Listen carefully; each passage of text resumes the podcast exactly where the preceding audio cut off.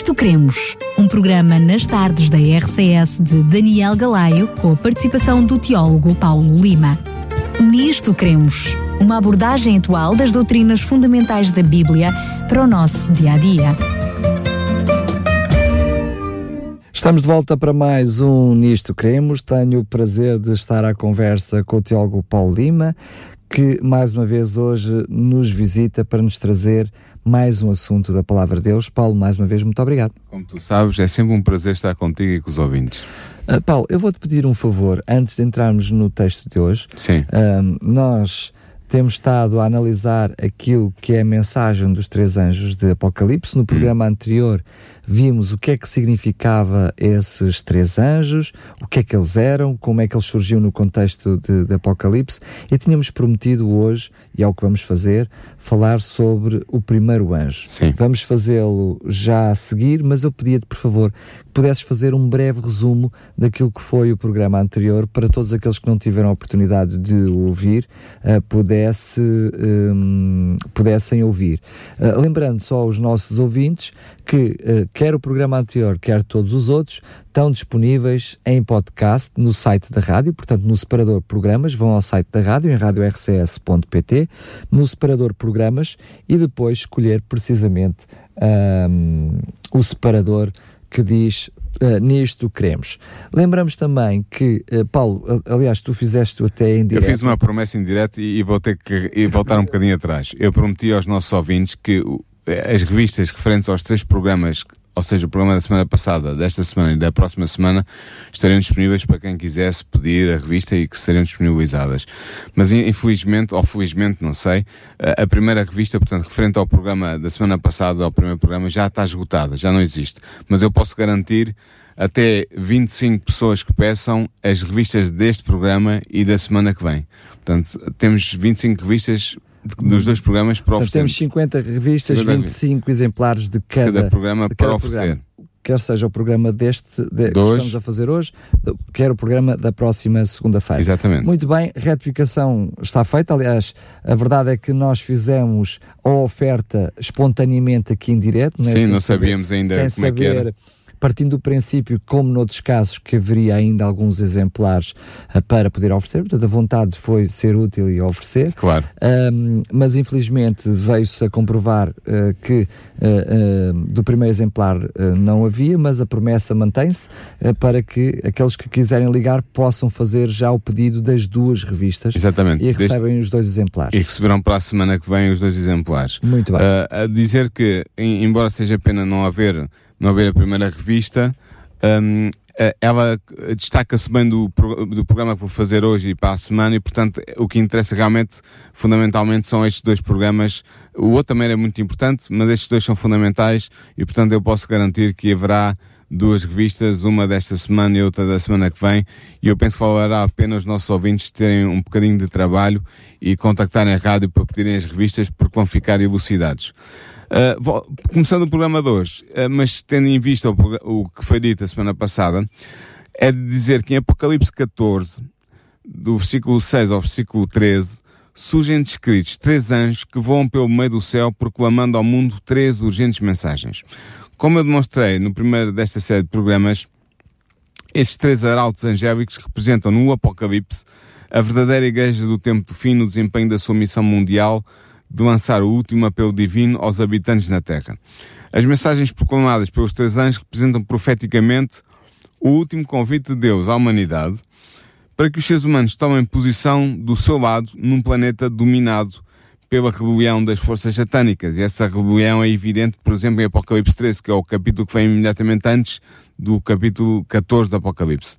E assim, o quarto propósito da advertência dos três anos descritos em Apocalipse 14 é o de preparar os habitantes da Terra para a segunda vinda de Cristo. E nós vemos isso porque logo a seguir à perícope, ou seja, ao pedaço de texto dos três anos, que é Apocalipse 14, 6 a 13, surge Apocalipse 14, 14 a 20, que é uh, o te a texto da descrição da segunda vinda de Jesus.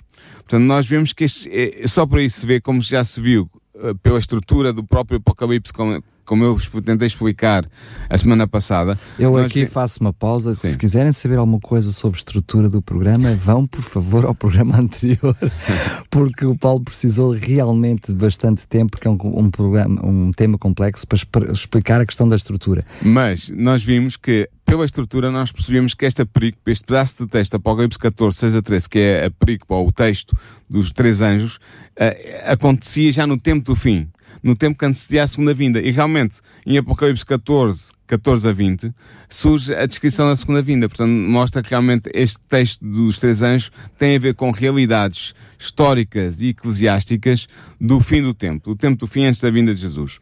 Como eu também disse no nosso primeiro programa, Nesta série de programas nós iremos proceder a uma interpretação detalhada da perícope ou do texto dos três anjos, procurando determinar o sentido referencial dos seus símbolos e identificar historicamente o movimento eclesial ou a igreja que os três anjos representam.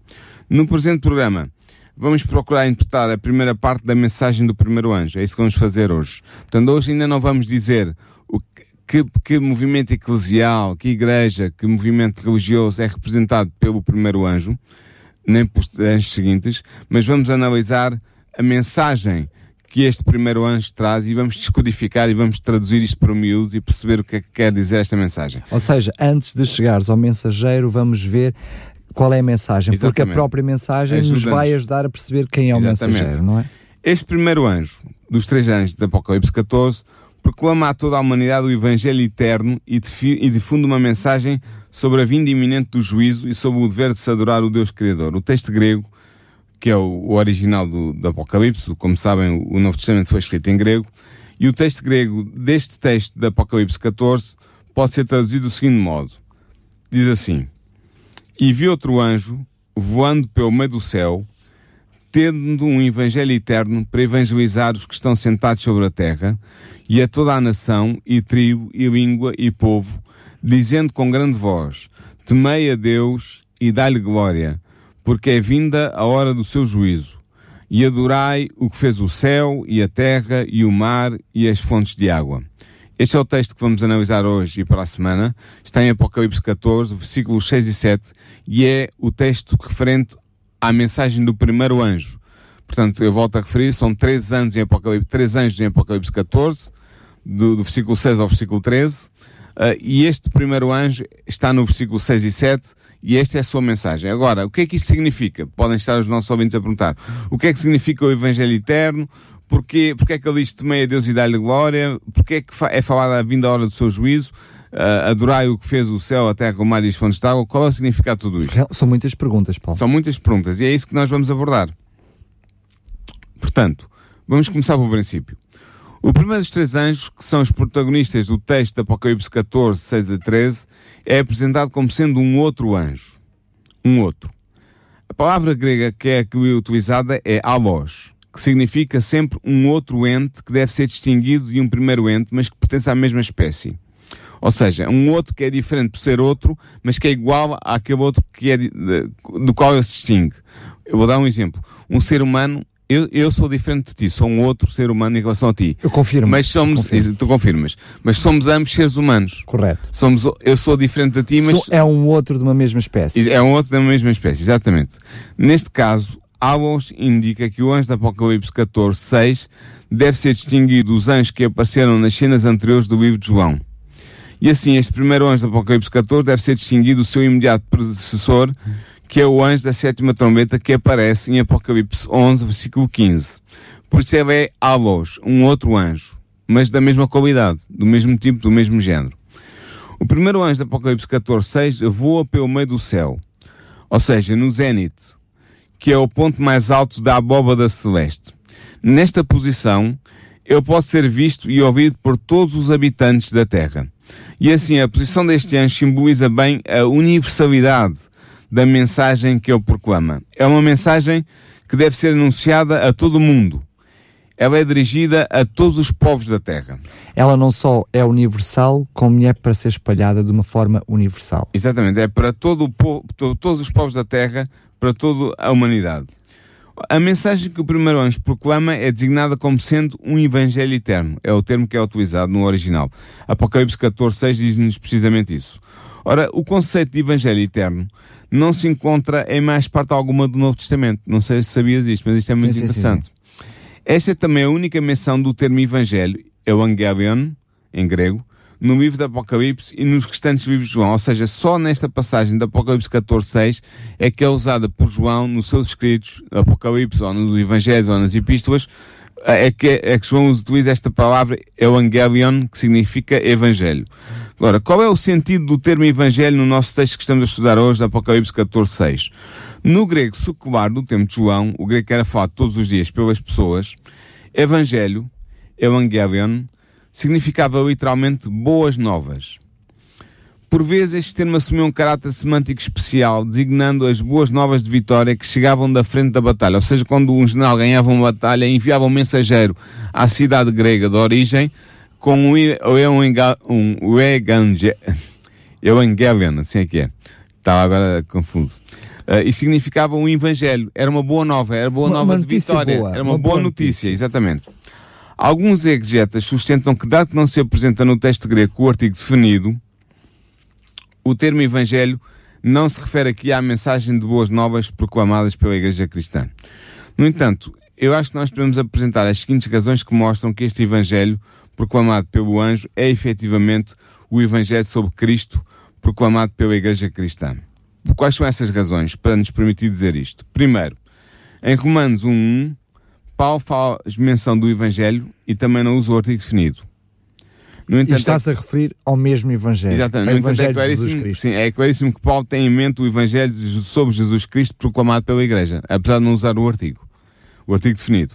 Segundo, o facto do Evangelho ser designado como sendo eterno, isto é, enraizado no caráter e no propósito imutável de Deus, e o facto de ele também dever ser proclamado a todas as nações, mostra que ele deve ser o Evangelho sobre Jesus Cristo proclamado ao mundo pela Igreja Cristã.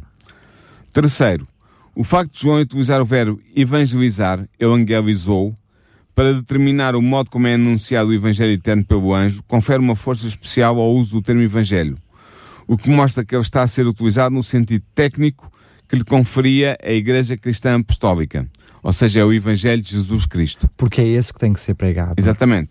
Devemos notar também, Jesus, sim, claramente, desde, desde, a, desde que Jesus deu a grande comissão aos, aos apóstolos. Devemos notar que, os anjos, que o anjo que anunciou o Evangelho anunciou um Evangelho que é eterno. O adjetivo eterno, aionios, em grego, caracteriza o Evangelho proclamado pelo primeiro anjo. Uh, e ocorre apenas aqui no Apocalipse. O termo aionios designa em grego aquilo que excede a duração do tempo. Por que razão o Evangelho anunciado pelo anjo é caracterizado como sendo eterno? Podemos pôr esta pergunta. Ele é eterno porque ele partilha a natureza intemporal do próprio Deus eterno que o envia e porque expõe o propósito eterno de Deus para a humanidade. E por isso é que é o Evangelho eterno. É o Evangelho eterno porque é radicado no Deus eterno que o envia e que há um propósito eterno da parte de Deus ao enviar aquela mensagem, aquela boa nova, aquele Evangelho. Isso é completamente diferente do que ele seria uh, pregado ou evangelizado eternamente, não é? Exatamente, exatamente, é isso mesmo. Ao se afirmar o caráter eterno do Evangelho, são sublinhadas a sua validade permanente e a sua imutabilidade. Mas há outra razão. O Evangelho também é eterno porque ele anuncia a forma de se obter a salvação, de modo a se ingressar na era vindoura. E assim, ao designar o Evangelho anunciado pelo primeiro anjo como sendo eterno, João indica a sua universalidade no tempo do mesmo modo que mais adiante indicará a sua universalidade no espaço, ao referir todos os habitantes da Terra como sendo os seus potenciais receptores, os receptores deste Evangelho eterno. Só assim se explica a mesma frase terminar, então vir ao fim. Se eu estou a falar de uma coisa que é intemporal, ou seja, que não vai ter fim, como é que eu termino a frase dizendo e então virá, virá o fim, não é? É porque não estamos a falar da mesma coisa, ou seja, não é o fim desse Evangelho. Não, o Evangelho é eterno, como eu expliquei, porque procede do Deus eterno e porque revela o, caráter, o propósito eterno de Deus para a humanidade. É o correto, por isso é, por isso é que é possível dizer, porque não se diz o, o fim que, que a mesma frase com que a frase termina, passando aqui esta redundância, não é? Hum. O fim da frase com então vir ao fim, não diz respeito a esse Evangelho. Não? Nota também, Daniel, que o primeiro anjo que nós estamos a, analisar hoje proclama a sua mensagem usando expressões próprias da pregação evangélica dos primeiros missionários cristãos que apelavam aos pagãos para abandonarem os ídolos e se converterem ao Deus Criador. Nós vemos isso em Apocalipse 14, 7 e podemos ver estas expressões típicas, esta, esta, estas expressões próprias da pregação evangélica dos primeiros cristãos em Atos 14, 5, 1 São Inocêncies 1, 5 e 9, Atos 17, 24, Romanos 1, 19 e 20. E assim, ao referir-se ao Evangelho Eterno proclamado pelo primeiro anjo, João supõe que os leitores e os auditores do seu livro entenderão que essa expressão se refere ao rico conteúdo da pregação da Igreja Cristã. Estás a falar de expressões como temei a Deus, dá-lhe glória, expressões usadas Exatamente. precisamente nessa altura Exatamente. para falar sobre Deus, sobre aos, Deus pagãos. aos pagãos. Exatamente. O conteúdo do Evangelho Eterno é aqui dado por assumido. Não é especificado porque é dado por assumido. Ou seja, o Evangelho Eterno anunciado pelo primeiro anjo é a boa nova acerca do ministério eterno sobre Cristo, como diz Romanos 16, 25, Colossenses 1, 26, Efésios 3, 9, que começou a ser pregada pela Igreja Apostólica e que deverá ainda ser proclamada pela verdadeira Igreja de Deus no tempo do fim.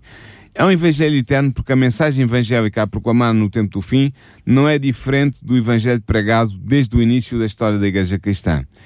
É a boa nova, cá está, Evangelion, a boa nova, acerca de Cristo, do seu ministério, da sua morte na cruz, da sua ressurreição, da sua ascensão ao céu, da vitória sobre o pecado, da vitória sobre o pecado, da sua entronização no trono do universo. É também a boa nova acerca da intercessão de Cristo no santuário celeste, do juízo final e do iminente regresso de Cristo à Terra para vir buscar o seu povo. Aliás, podemos mesmo dizer que, dado que este Evangelho eterno é proclamado no horizonte do anúncio da iminência do juízo final, basta ler Apocalipse 14, 7 com atenção, ele não pode deixar de ser também a boa nova de que todos os pecadores podem ser justificados pela fé em Cristo e podem receber a sua justiça, sendo declarados justos quando os seus nomes comparecerem perante o Tribunal Celeste. Jesus afirmara no seu discurso escatológico que a proclamação do Evangelho a todo o mundo seria um sinal do fim dos tempos. O discurso escatológico é aquele discurso em Mateus 24 e em Marcos 13, em que Jesus fala dos sinais do tempo do fim antes da sua vinda. E eu tinha dito que a proclamação do Evangelho a todo o mundo era um sinal decisivo do fim dos tempos. Ora, a atividade simbólica do primeiro anjo corresponde à realização histórica no tempo do fim desta profecia de Cristo. O Evangelho eterno é proclamado a todo o mundo antes da conclusão do juízo final, para que todos possam tomar uma decisão por Cristo ou contra Cristo. De facto, o Evangelho Eterno é proclamado pelo primeiro anjo a todos os que estão sentados sobre a terra. E eu vou dizer aqui uma frasezinha grega, porque é importante para distinguir de uma outra frase grega que eu também vou ter que dizer.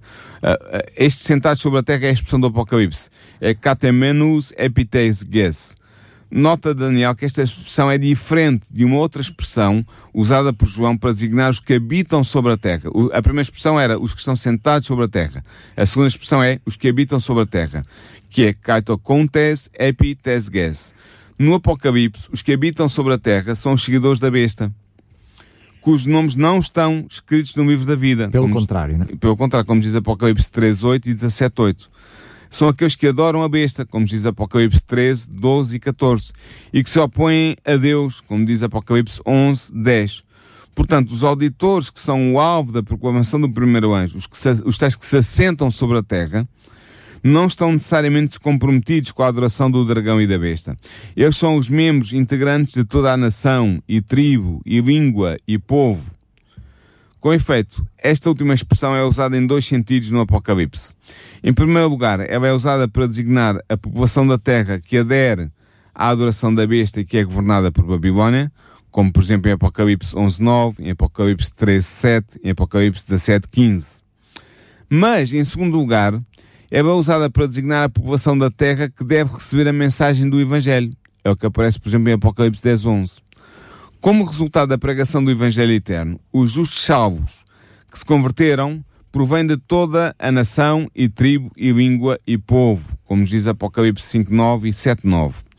São os membros salvos destas nações que trazem a sua glória e a sua honra para a nova Jerusalém, como diz Apocalipse 21, 24 e 26. Portanto, ao se dirigir a todos os que estão sentados sobre a terra, cá está a tal expressãozinha mágica, provenientes de toda a nação e tribo e língua e povo, O primeiro anjo está a dirigir-se aos adoradores da besta, mas também há aqueles que ainda não se comprometeram com a besta e que poderão aceitar a soberania do Deus Criador anunciado pelo anjo. E é isso que estava em Apocalipse 14, 7. Deixa-me só dizer, porque tu mencionaste e mais, trouxeste mais uma expressão que está em Apocalipse que acrescenta aquilo que estavas a dizer, porque tu não falaste de um Deus qualquer. Aqui, a, a, expressão que tu utilizaste e que surge precisamente no texto de Apocalipse com Deus adorador, o, o, o, o Deus criador, Sim. faz referência concreta ao Deus de Gênesis. Portanto, não Gênesis. há confusão. É o Deus de Gênesis, é o Deus Criador, é o Deus verdadeiro em oposição aos falsos deuses. Porque quando diz adorai a Deus, deixem aberto qual é o Deus. Mas a, aqui, Sim, quando tu razão. mencionas Deus criador... Eu não menciono, Apocalipse é que menciona. Correto, sim, sim. mas tu acabaste de mencionar agora a palavra sim. Criador, fiz referência precisamente ao, texto de, ao mesmo texto que estás a ler de, de, de, Apocalipse. A questão é que quando fala aqui de Deus Criador, não deixa dúvidas. É o verdadeiro Deus, é o Deus vivo, o Deus da Bíblia. Ora, dirigindo-se aos povos de toda a terra com a mensagem do Evangelho Eterno, o primeiro anjo deixa patente a universalidade da boa nova que ele anuncia. Este Evangelho não é apenas temporalmente eterno, é também espacialmente universal. A mensagem do primeiro anjo é uma mensagem mundial. Uh, vai é, é uma mensagem que procede do Deus Eterno e que explica, apresenta os desígnios do Deus Eterno para a humanidade, e nesse sentido é eterno, mas também é, um, é, um, é uma mensagem que é universal porque se aplica a todos os povos, portanto, a toda a nação e tribo e língua e povo. Não, eh, não, não, é uma mensagem mundial. Mas também é ao mesmo tempo completa. Ou seja, Sim. que significa que todo o ser humano teve que ter conhecimento da mensagem. Pode aceitá-lo ou não, Exatamente. mas deixa claro que todo o ser humano teve a sua hipótese de salvação recebendo o Evangelho Eterno. E estamos aqui a falar, como eu já disse no primeiro programa que nós fizemos a, a semana passada, os três anjos são uma realidade eclesial do tempo do fim. Pela estrutura do Apocalipse nós vemos isso, pelo contexto onde ele está imediatamente uma igreja, depois. Um movimento cristão. É um movimento cristão, é uma igreja, é um movimento eclesial uh, do tempo do fim. Portanto, do tempo que antecede a vinda de Jesus. Agora, além de proclamar o Evangelho Eterno, que foi o que vimos até aqui, o primeiro anjo tem uma mensagem específica para comunicar ao mundo no tempo do fim. E esta mensagem é anunciada pelo anjo com grande voz, como diz Apocalipse 14, 7. Nota Daniel que os anjos no Apocalipse proclamam sempre as suas mensagens com grande voz. É comum. O que é que isto revela? Revela a importância destas mensagens. Eu podia citar, por exemplo, Apocalipse 5.2, 7.2, 10.3, etc, etc, etc. O primeiro anjo comunica a sua mensagem com grande voz para que todos os habitantes da terra a possam ouvir, pois trata-se de um solene apelo destinado a despertar a consciência dos seres humanos. Quase como ultimato, não é? É quase um ultimato, sim. O anjo tem um apelo a, a, comunicar à humanidade. E o que é que ele apela? Ele apela à humanidade para que tema a Deus e lhe dê glória. Agora, por que razão o anjo lança este apelo aos seres humanos? Este apelo é avançado para que possa haver uma mudança de atitude entre os homens que ainda não reconhecem o Deus Criador, cá está, como o único ente, ente digno de adoração, como único ser digno de adoração. Paulo, hum, eu peço-te desculpa desde já por, por interromper o teu raciocínio, mas eu queria eh, apenas hum, tentar esclarecer aqui alguma coisa que é legítimo dos nossos ouvintes que esteja a fazer confusão. Hum. Mencionámos precisamente em programas anteriores e até noutra série de programas ficou patente e claro que a besta seria também ela, eh, eu diria, mais do que um movimento, uh, portanto, uma igreja, uh, ou seja, também ela está a proclamar Jesus, também ela tem o Evangelho sobre Jesus. E na realidade, tu estás a dizer que uns adoram o Evangelho de Jesus, mas que a igreja verdadeira eh, e supostamente também adoram a Deus, né? adorando a besta também eh, legitimamente podem pensar que estão a adorar a Deus e ao mesmo tempo aparece aqui uma mensagem de advertência como se não o estivessem a fazer. É verdade. Sim.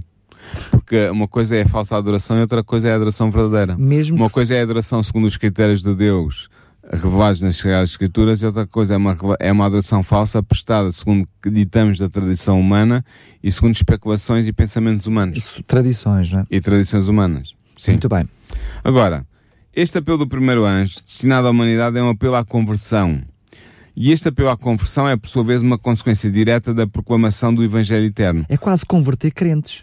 Sim, é converter crentes. Não só, não é? Não só, não só, porque a mensagem é para é, todos, é, para aqueles sim, que conhecem. E é preciso também ter noção que no tempo em que João recebe esta mensagem, a maioria dos, do, dos, dos seres humanos não eram cristãos. Claro. eram ah. pagãos. Portanto, ele também tem em mente essa ideia.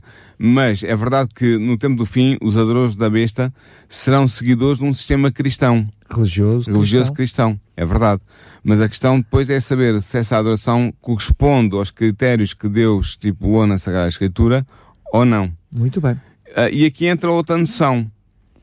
Uh, a noção do, do desculpa, temor do desculpa Senhor. Lá, Paulo, Sim. desculpa lá, eh, mais uma vez, mas é que é interessante, porque torna-se mais uh, relevante quando nós falamos adorai o, o Deus Criador. Dá a sensação que com o prolongar do tempo, apesar de estarmos num, num, movimento cristão, apesar dos adoradores da besta estarem no movimento cristão, que adoram a Jesus, que adoram a igreja, se foram afastando do Deus Criador, não é? Sim, é isso.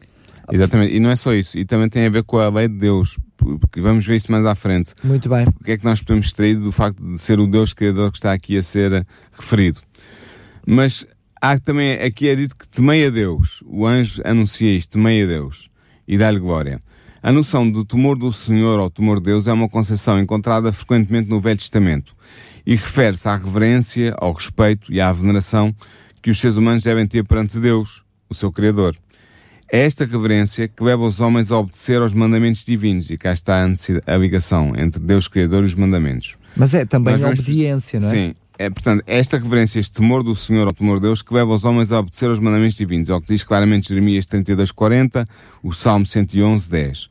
O temor de Deus denota a existência de uma relação íntima com Deus e uma total rendição à sua vontade. Salmos 40, eh, versículo 3 diz isso, Jeremias 32, versículo 39 diz isso. Este temor do Senhor está associado à atitude de levar a vontade de Deus a sério, obedecendo aos seus mandamentos. É o que nos diz Deuteronômio 6.2, 8.6, 3.11, 17.12 e também Eclesiastes 12.3. Este texto de Eclesiastes 12.3 é muito importante. De facto, temer a Deus e obedecer aos seus mandamentos são atitudes que ocorrem simultaneamente. É o que nos diz Deuteronômio 5.29 e Jeremias 44.10. Ser guiado pelo temor do Senhor leva sempre o homem a agir retamente, é o que nos diz Êxodo 18, 21, o Levítico 19, 14. E leva também o homem a evitar o mal. É o que nos diz Job 1, 1, Provérbios 3, 7, Provérbios 8, 13, Provérbios 16, 6. Os servos de Deus, isto é muito interessante, os servos de Deus são frequentemente escritos como sendo aqueles que temem a Deus. É o que nos diz Gênesis 22, 12, Salmos 22, 23. E assim o conceito temor do Senhor ou temor de Deus é frequentemente usado como significando a posse da verdadeira fé, da fé autêntica, da fé transmitida por Deus através dos seus instrumentos de revelação. Por exemplo, Salmos 74, 11 deixa isto claríssimo. O apelo a temer-se a Deus é frequente no Velho Testamento. Por exemplo, ele surge em Deuteronômio 31, 12, em Salmos 34, 11, em Isaías 11, 3. E o Novo Testamento também requer que este comportamento seja realizado da parte do crente fiel. 2 Coríntios 5.11 diz isso, Filipenses 2.12 diz isso, 1 Pedro 1.17 diz isso. Na verdade, ao apelar aos seres humanos do tempo do fim para que temam a Deus, o primeiro anjo está a apelar à sua conversão. Eles devem juntar-se ao povo de Deus. De facto, no Apocalipse, o povo de Deus é descrito como sendo constituído por aqueles que temem a Deus, é o que nos diz Apocalipse 11, 18, 15, 4 e 19, 5, e que guardam os seus mandamentos. É o que nos diz os textos que nós já analisámos nos programas anteriores, Apocalipse 12, 17 e Apocalipse 14, 12. A posse do temor de Deus é importante porque é o princípio da vida moral, que nos prepara para o juízo que o primeiro anjo anuncia, como nos diz Eclesiastes 12, 12, 13 e 14 e vimos a comparação com o que é dito em Apocalipse 14, 7. Permite-me então, já é a segunda vez que tu mencionas o texto de Eclesiastes 12, 13, uh, pela sua relevância e importância, é eu vou lê-lo. Diz assim, de tudo o que se tem ouvido, o fim é teme a Deus e guarda os seus mandamentos, porque isso é o dever de todo o homem. Portanto, Exatamente. aqui uma ligação direta realmente entre o temer a Deus e, e guardar, guardar, os, os mandamentos. Os seus Sim, mandamentos. E, e, é curioso que aparece, é o dever de todo o homem, não diz que é só o dever do judeu. Ou do israelita. Ou do israelita. Não, é, é o dever de todo o homem. Exatamente, todo filho de Adão. Eu tenho quase certeza, não tenho aqui o texto de Hebraica à minha frente, mas tenho quase certeza que lá é Ben Adam. Todo o filho de Adão, todo o homem, todo o ser humano. Agora, é interessante que o anjo também é, o, terceiro, o primeiro anjo também apela à humanidade para que ela renda glória a Deus. Render glória a Deus. O que é? É render-lhe o respeito e a honra que lhe são devidos. e resulta de se temer a Deus, obedecendo-se ao Criador através da observância dos seus mandamentos. Cá está a importância dos mandamentos outra vez. Quando alguém teme a Deus, ele vive uma vida de obediência que glorifica Deus. Não porque procura salvação com isso, não porque procura méritos com isso, mas quer glorificar a Deus com isso. Não é? Porque a salvação não tem nada a ver com, com cumprir a lei de Deus. Não. Não é para cumprir a lei de Deus, não é para ser salvo que se cumpre a lei de Deus, é porque se é salvo que se cumpre a lei de Deus. Porque se ama a Deus, porque se honra a Deus, fazemos a sua vontade. Exatamente. O apelo para se render agora a Deus é frequente tanto no Velho Testamento, por exemplo, em, em Crónicas 16, 24, em Salmos 22, 23, em Isaías 24, 15, em Jeremias 3, 16, é muito frequente no Velho Testamento, mas também é muito frequente no Novo Testamento. Por exemplo, Lucas 1, 46, Romanos 15, 6, 1 Pedro 2, 12. Segundo a Bíblia, o dever mais exaltado do homem é glorificar e louvar Deus no culto. É o que nos diz 1 Coríntios 6, 20 e 10, 31. Devemos ainda notar que no Apocalipse dar glória a Deus é também o resultado e a manifestação do verdadeiro arrependimento que leva à conversão. Por exemplo, Apocalipse 16, 9 diz isso claramente, sobretudo se nós compararmos depois com Apocalipse 11, 13. Paulo, deixa-me só interromper-te mais uma vez. Quando nós falamos em arrependimento, uh, um, sem sequer fazer uma análise espiritual, se quisermos, bíblica do assunto, arrependimento significa uh, arrepiarmos caminho, deixe, abandonarmos de fazer o que estávamos a fazer.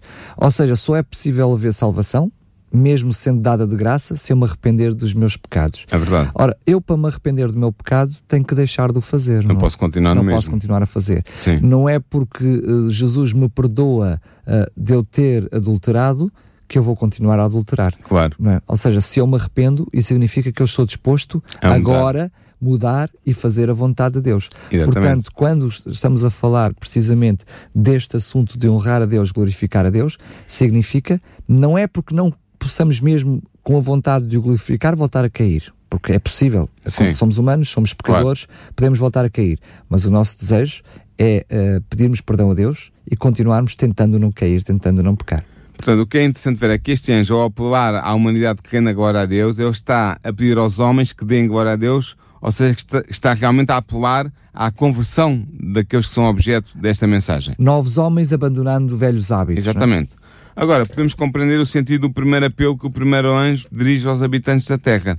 Eles devem temer a Deus e dar-lhe glória, porque esta é a resposta adequada à oferta de salvação que Deus faz à humanidade através da proclamação angélica do Evangelho Eterno. Esta atitude de se temer a Deus e de se lhe dar glória deve expressar-se concretamente na adoração do Criador. Mais uma vez, é o que está lá em Apocalipse 14, 7. Deste modo, a proclamação do primeiro anjo opõe-se à proclamação da besta com chifres semelhantes ao de um cordeiro, que é a besta, uma das bestas, a segunda besta que aparece em Apocalipse 13, porque esta besta com chifres semelhantes ao cordeiro ordena a toda a humanidade que adora a besta que subiu do mar. É o que se vê em Apocalipse 13, versículo 11 e 12. Portanto, há aqui uma oposição entre o que o anjo proclama, o primeiro anjo, a adoração ao Criador, Uh, e, a, e, a, proclamação ou a ordem que é dada pela besta com chifres semelhantes ao cordeiro da Apocalipse 13 para que se adore a besta que subiu do mar, a besta com sete cabeças e dez chifres. Ora bem, estamos a aproximar-nos do fim do nosso programa por hoje. Nós importamos até aqui a primeira parte da mensagem proclamada pelo primeiro anjo do Apocalipse 14. Identificamos essa parte inicial da mensagem como sendo primeiro o Evangelho eterno que difunde a boa nova sobre Jesus a todo o mundo e depois o apelo para que a humanidade se converta temendo a Deus e dando-lhe glória. Foi isso que vimos hoje.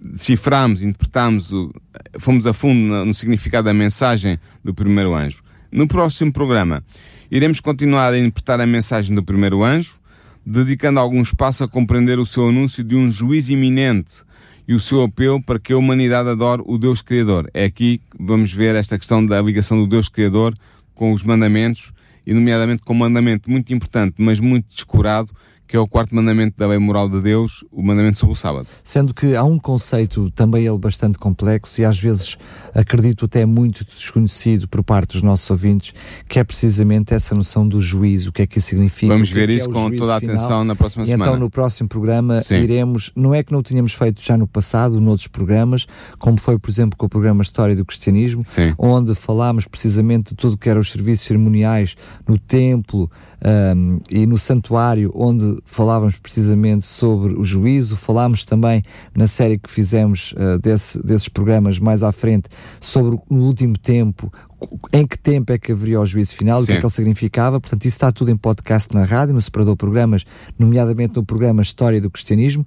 No entanto, no próximo fim de semana, disparate no próximo fim de semana, na próxima segunda-feira, assim é que é, uh, no, no terceiro programa desta série, não deixaremos isso sem, sem explicação. Exatamente. Portanto, no próximo programa vamos ver exatamente que vamos continuar a interpretar a mensagem do primeiro anjo, interpretamos dois terços, falta um terço, e vamos compreender então porque é que o primeiro anjo anuncia um juízo iminente, o que é que isso significa e porque é que faz o apelo para que a humanidade adore o Deus Criador. Cá está o que tu disseste há um bocado sublinhaste, o Deus verdadeiro, o Deus da Bíblia. Uma vez terminada a exegese da primeira mensagem angélica, ou seja, uma vez termos, termos interpretado tudo com, com, com pormenor e com atenção, iremos proceder à identificação histórica do primeiro anjo. Ou seja, o que é que isto quer dizer? Procuraremos determinar que movimento eclesial e quando, movimento eclesiástico ou, ou que igreja, na história do cristianismo, é simbolizado pelo primeiro anjo do Apocalipse 14. De facto, a partir dos dados obtidos pela prévia interpretação da primeira mensagem angélica e tendo em consideração os dados cronológicos a que chegamos no primeiro programa desta série, quando falámos da estrutura do Apocalipse e de como é que a, a ou a passagem da, dos três anjos está lá inserida, nós estaremos em condições de identificar historicamente qual é o movimento eclesial ao qual a Igreja que corresponde ao primeiro anjo do Apocalipse 14. E este será o principal objetivo do nosso próximo programa. Muito bem, agradeço mais uma vez, Paulo Lima. É sempre é bom aprendermos mais e mais, e mesmo que já alguma coisa a gente já conheça, já saiba, eh, é bom relembrar.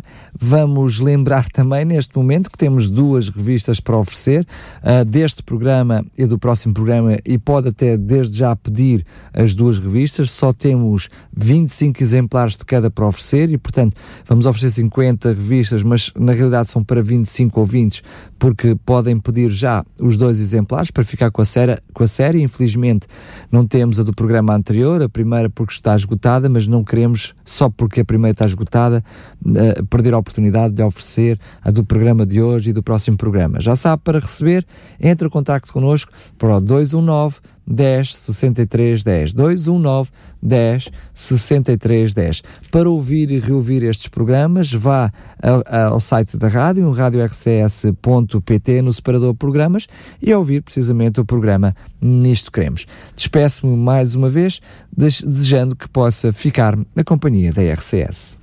Nisto Cremos, um programa nas tardes da RCS de Daniel Galaio, com a participação do teólogo Paulo Lima.